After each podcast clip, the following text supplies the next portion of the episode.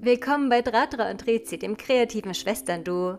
Wir sind zum einen Jugendbuchautoren, zum anderen ermutigen wir mit unserem YouTube-Channel andere Self-Publisher und Künstlerseelen dazu, ebenfalls ihren Traum Wirklichkeit werden zu lassen.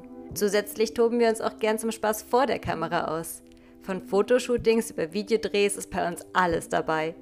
Unsere Geschichten erwecken wir außerdem auch mit Illustrationen in verschiedenen Stilen und mit selbst eingesprochenen Hörbuchaufnahmen zum Leben. In diesem Podcast teilen wir auditiv die Inhalte unseres YouTube-Kanals mit euch. Den Link zu YouTube und all unseren anderen Kanälen findet ihr in den Show Notes. Viel Spaß mit der Folge! Hallo! Ich bin Dradra. Und ich bin Drizi und wir sind die Autorinnen von Flügelschwingen. In unserem heutigen Video möchten wir uns vor allem mit dem Thema Zweifel und Rückschläge oder auch zum Beispiel negativen Feedback, äh, negativen Glaubenssätzen etc. befassen. Zum Beispiel kennt ihr das ja bestimmt, ihr wollt schon lange ein Buch veröffentlichen, aber in eurem Kopf ist immer so diese kleine Stimme, die euch tausend Gründe aufzählt, warum es denn absolut unmöglich und eine absolute Schnapsidee ist, euren Traum zu verwirklichen. Anfangen möchten wir mit dem Fall, wenn man konkret negatives Feedback bekommt also entweder einen negativen Kommentar, negative Bewertungen oder vielleicht auch negative Kritik von einem Testleser oder vom Lektor. Wir zum Beispiel sind bei sowas immer ziemlich zwiegespalten, weil auf der einen Seite sind wir für jedes Feedback von außen wahnsinnig dankbar, weil man selbst weiß erstens, wie die Geschichte laufen soll, man kennt seine Charaktere, man weiß, wie ein Charakter ist und wenn er dann falsch rüberkommt, das sehen wir nicht, weil wir denken ja dann, ja klar, er handelt so, wie er handeln soll und in echt kommt es gar nicht rüber. Aber es ist natürlich total nachvollziehbar, wenn man dann erstmal enttäuscht ist und einem Selbstzweifel plagen, also dass man sich denkt, vielleicht ist das Buch ja wirklich schlecht.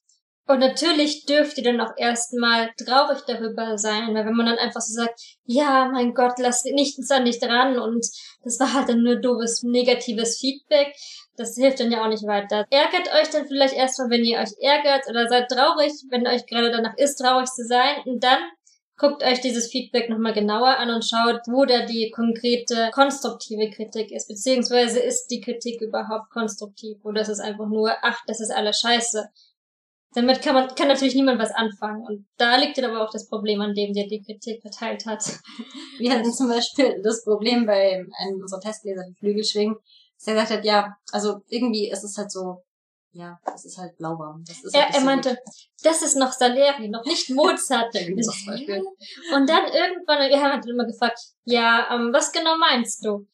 Und es kam dann halt raus, dass er meinte, dass wir eben dieses, diese Wünsche der Charaktere, das, was sie so antreibt, dass wir das nicht wirklich rübergebracht haben obwohl das eigentlich ja für uns total klar war, weil wir das alles uns ausgedacht haben. Wir haben uns unsere Charaktere so weit erdacht, wir wissen, was sie an ihrem was fünften Geburtstag gemacht haben. Genau. Und dann ist uns erst aufgefallen, dass wir das, was wir alles über die Charaktere wissen, gar nicht alles ins Buch hineingebracht haben, für den Leser offensichtlich gemacht haben. Was uns da auch mal wichtig ist, ist, dass man sich überlegt, von wem kommt die Kritik. Zum Beispiel der Leser von dem wir jetzt gerade gesprochen haben, der war tatsächlich auch eigentlich gar nicht unsere Zielgruppe. Trotzdem waren wir neugierig auf das Feedback einfach, wie das sozusagen bei jemandem ankommt, der das relativ objektiv beurteilen kann. Wir hatten dann auch zum Beispiel eine andere Testleserin, die eigentlich genau unsere Zielgruppe war und die war total begeistert. Das hat uns natürlich auch super gefreut. Also achtet vielleicht darauf, dass wenn ihr euch eure Kritiker und eure Testleser aussucht, dass ihr ein gemischtes Publikum habt, wenn ihr unterschiedliche Formen von Kritik habt und dass ihr dann vielleicht auch damit rechnen könnt, was für eine Art von Kritik ihr bekommt.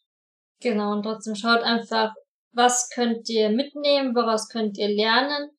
Und ja, vielleicht ist das Buch einfach auch nicht für diesen speziellen Leser gewesen, aber jedes Buch hat seinen Leser.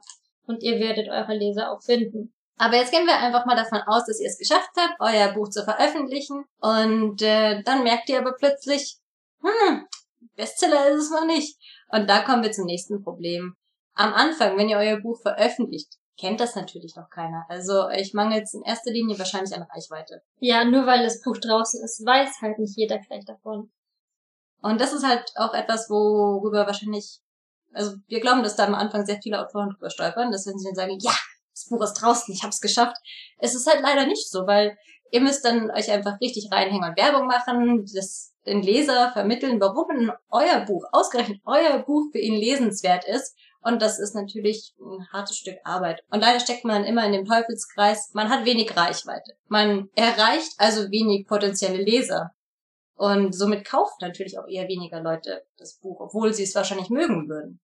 Also am Anfang erstmal durchatmen, sich damit abfinden, dass das Buch nicht vom einen auf den anderen Tag ein Bestseller sein wird, wenn es auch erst der Debütroman ist, der dann vielleicht auch noch um, im Selbstverlag herausgekommen ist. Und einfach auf Zeit arbeiten, immer weitermachen, weitermachen, weitermachen, immer weiter werben und irgendwann sehen es auch die Leser, die es, also die Leute, die es sehen sollen und zu euren Lesern werden sollen. Wir haben uns zum Beispiel die Strategie angeeignet, dass wir versuchen, möglichst präsent zu sein. Also wir sind auf äh, diversen Plattformen unterwegs. Wir machen YouTube-Videos, um euch auch auf andere Weise irgendwie einen Mehrwert zu bieten. Und da könnt ihr auch einfach mal in euch gehen und überlegen, okay, was kann ich? Was möchte der Leser vielleicht, also warum könnte ein Leser auf mich aufmerksam werden und auf mein Buch? Man kann versuchen, seine Reichweite zu erweitern, indem man zum Beispiel an irgendwelchen ja, Interaktionen einfach teilnimmt. Also dass man zum Beispiel, kennt es vielleicht von Instagram, dass ihr euch einander, also gegenseitig verlinkt, dass ihr ähm, Sachen in der Story repostet, dass ihr eure Bekannten fragt, ob sie euch folgen, etc. Und ganz wichtig ist auch die Offline-Präsenz. Wir haben manchmal den Eindruck, dass das so ein bisschen vergessen wird. Also gerade vielleicht auch im Self-Publisher-Bereich, dass man denkt, boah, krass, ich muss jetzt eine Website machen, ich muss das machen, bla bla bla. Und ist ja auch so. Ihr müsst im Internet auffindbar sein, weil einfach fast alles heutzutage irgendwie das Internet funktioniert. Aber die Welt da draußen existiert auch. Also klappert eure Buchhandlungen in der Nähe ab, fragt, ob ihr Lesungen halten dürft, etc. etc. Ja, und auch Bekannte sind wertvoll. Also ich hatte es erst gar nicht so hinauspräsent, oh, wir haben jetzt ein Buch veröffentlicht. Und dann kam meine Ballettlehrerin auf mich zu und meinte so, wieso hast du mir denn gar nichts davon gesagt, dass ihr ein Buch veröffentlicht habt? Und dann hat sie gleich so ein kleines Plakat erstellt und das in der Ballettschule aufgehängt. Ja. Mal sehen, vielleicht kommen dadurch ja auch ein paar Leser.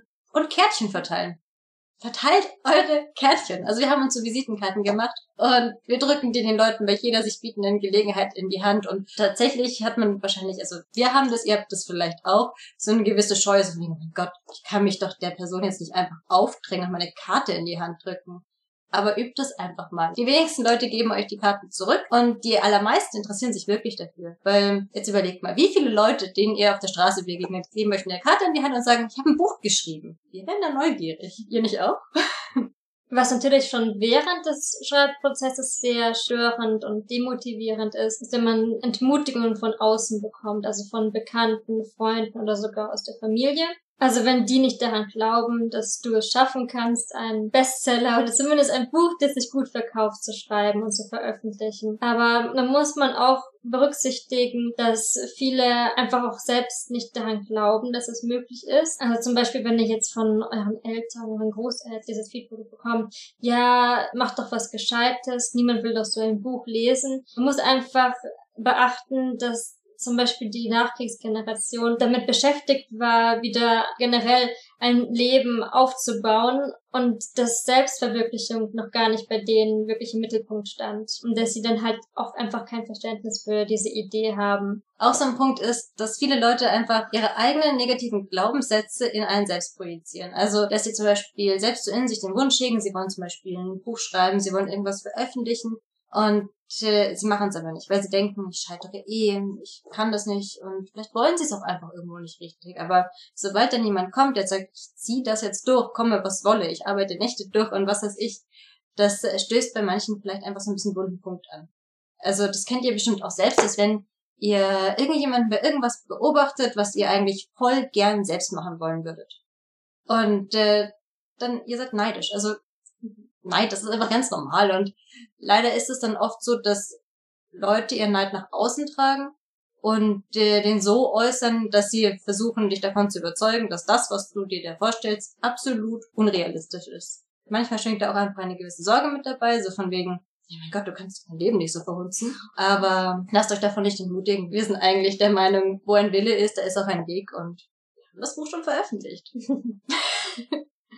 Ja, das illustriert eigentlich auch ganz gut, wie sehr die Glaubenssätze von anderen Leuten, mit denen man viel zu tun hat und die eigenen Glaubenssätze auch zusammenhängen. Oft ist es ja auch so, dass man die Glaubenssätze von der Familie, von der Kindheit übernommen hat und seitdem in sich trägt. Und dann muss man versuchen zu differenzieren, was glaube ich eigentlich wirklich selbst und was wurde mir nur beigebracht. Vieles ist ja dann auch schon längst im Unterbewusstsein gelandet. Man ist sich gar nicht mehr so wirklich bewusst, was ist es denn, was ist diese Blockade, dass ich nicht daran glauben kann, dass ich es mit meinem Buch zu irgendwas schaffe. Und naja, stell dich hin oder setz dich aufrecht hin, Hand aufs Herz und sag, ich bin ein erfolgreicher Autor.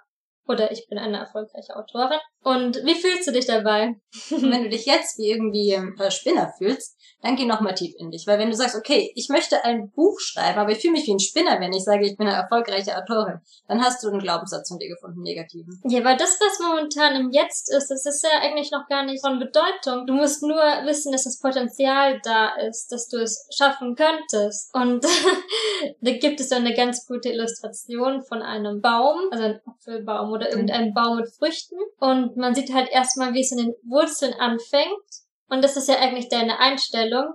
Und die Früchte, die, die wachsen ja erst am Schluss. Äh, ich kenne auch das Bild mit der Hummel, das kennt ihr bestimmt auch. Also physikalisch ist es ja für eine Hummel nicht möglich zu fliegen. Mhm. Die Hummel weiß das halt nicht und die fliegt trotzdem. Und warum sollte es dann nicht möglich sein, dass du deinen Traum verwirklichen kannst? Überhaupt finde ich das unglaublich wichtig, wenn man heutzutage überhaupt noch Träume hat. Weil ganz viele Leute werden halt dann erwachsen und reden sich selbst so aus, ja, das kann ich doch nicht schaffen. Ich bin jetzt realistisch, ich bin jetzt erwachsen, ich habe jetzt Verantwortung und was weiß ich. Und ich finde das immer so traurig. Ich habe das ganz oft erlebt, als ich noch im Buchhandel gearbeitet habe, dass wirklich sehr, sehr viele Leute gesagt haben, eigentlich würde ich selbst gerne ein Buch schreiben, aber das schaffe ich ja eh nicht. Also lese ich und arbeite in der Buchhandlung, weil ich ja dann von Büchern umgeben bin. Und also ich will da jetzt überhaupt niemanden abwerten und es ist ja auch super, dass es Leser gibt. Aber ich finde, wenn man tief in sich den Wunsch hat, dass man was schreiben möchte, dann soll man sich hinsetzen und schreiben. Weil ich meine, ganz ehrlich, was ist das Allerschlimmste, was passieren kann? Man schreibt irgendeinen Schundroman, für den man dann halt zerrissen wird, eins, zwei Jahre, und dann ist es auch wieder vergessen. Aber man hat seinen Traum verwirklicht und man weiß es ja nicht.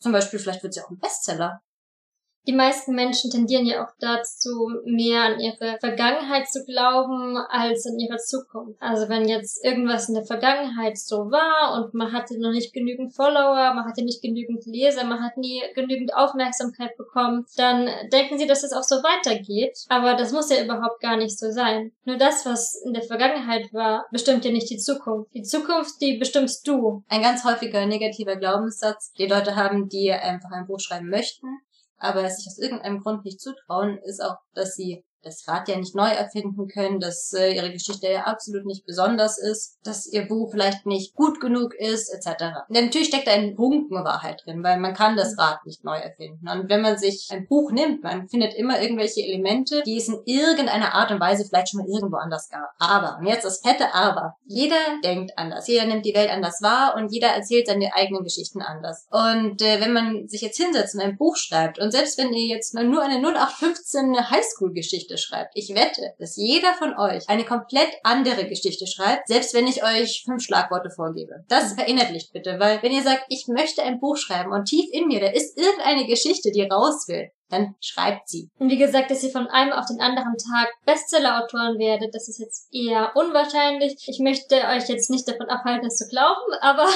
es ist eher unwahrscheinlich. Und deswegen schaut, dass ihr einen Job habt oder dass ihr irgendwie an Geld kommt, eure Versicherung, euer Essen, euren Lebensunterhalt zahlen könnt. Und dann arbeitet einfach währenddessen nebenbei an eurem Buch und an, am Marketing. Sicher werdet ihr dann ein paar Einnahmen haben und bleibt einfach dran, seid hartnäckig. Seid mutig, geht auf Leute zu. Schaut nicht die ganze Zeit, wie viele Follower habe ich jetzt, wie viele Bücher habe ich verkauft. Natürlich ist es schon ganz cool, dass man inzwischen alles so nachgucken kann. Aber es ist dann doch so ein bisschen störend, eben auch blockierend, wenn man dann denkt, ja, jetzt habe ich immer noch 200 Follower und ich bräuchte mindestens 1000. Ach, das Buch hat sich gestern nicht verkauft. Und das bringt euch nicht weiter. Ihr müsst das ein bisschen ausblenden und einfach mit eurem Marketing, eurem Schreiben weitermachen. Und ihr könnt auch einfach auf euch auf Instagram oder sonst wo einfach so benehmen, so als hättet ihr eine Menge Follower. Also das meine ich jetzt nicht, dass ihr arrogant rüberkommen sollt, sondern dass ihr ebenso, als hättet ihr eine große Fangemeinde, zum Beispiel jeden Tag in die Story was posten könnt und dann ein bisschen mit euren Followern reden könnt. Macht Gewinnspiele, organisiert ein Wanderbuch, unsere Anmeldefrist läuft übrigens noch.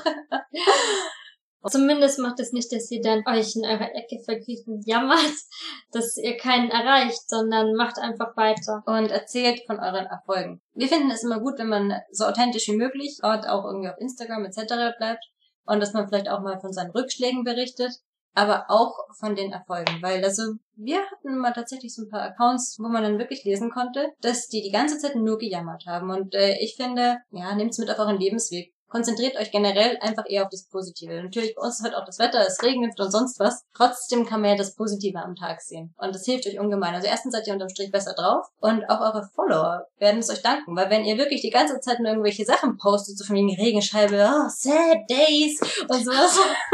ich weiß nicht, also bei mir müsste es dann eher so ein bisschen, wow, stimmt. Und Wollt ihr so jemand sein, der solche Gefühle bei seinem Follower auslöst? Wir hoffen, dass wir jetzt nichts vergessen haben, aber im Wesentlichen ist das, was wir loswerden wollten. Klar? Ja, es klingt eigentlich jetzt wieder plump, aber glaubt an euch selbst und macht weiter, gebt nicht auf. Es kann sein, dass es länger dauert, bis ihr dann mal Erfolg habt, aber es kann auch schneller gehen, als ihr denkt. Aber macht auf jeden Fall weiter. Und denkt euch immer, das Schlimmste, was passieren kann, wenn ihr euren Traum umsetzt, ist, dass ihr sagt, ihr seid gescheitert, aber ihr tragt nicht auf ewig dieses negative Gefühl mit euch herum. Ich habe es nie versucht. Zudem, wenn ihr euer Buch fertig geschrieben habt, dann habt ihr eigentlich schon was erreicht. Ganz scheitern könnt ihr nie. Gut, wir fangen jetzt als Motivationscoach an. Gut. Wer von euch wird denn auf der Frankfurter Buchmesse sein. Also wir sind leider nur am Samstag da, aber wenn ihr da seid, schreibt uns einfach gerne an. Wir freuen uns, euch kennenzulernen. Ach genau, und wir sind ja jetzt seit neuestem auf Kofi angemeldet. Das ist eine Crowdfunding-Plattform und da geht es einfach darum, dass wir auch immer mal wieder exklusive Inhalte teilen. Und wenn ihr uns einen Kofi kauft, also der kostet drei Euro, dann könnt ihr das alles auch sehen. Vielleicht wollt ihr uns ja unterstützen. Also klickt euch einfach rein. Wir haben alles auf Instagram verlinkt. Dann wünschen wir euch noch einen schönen Tag. Bis bald. Tschüss. Tschüss.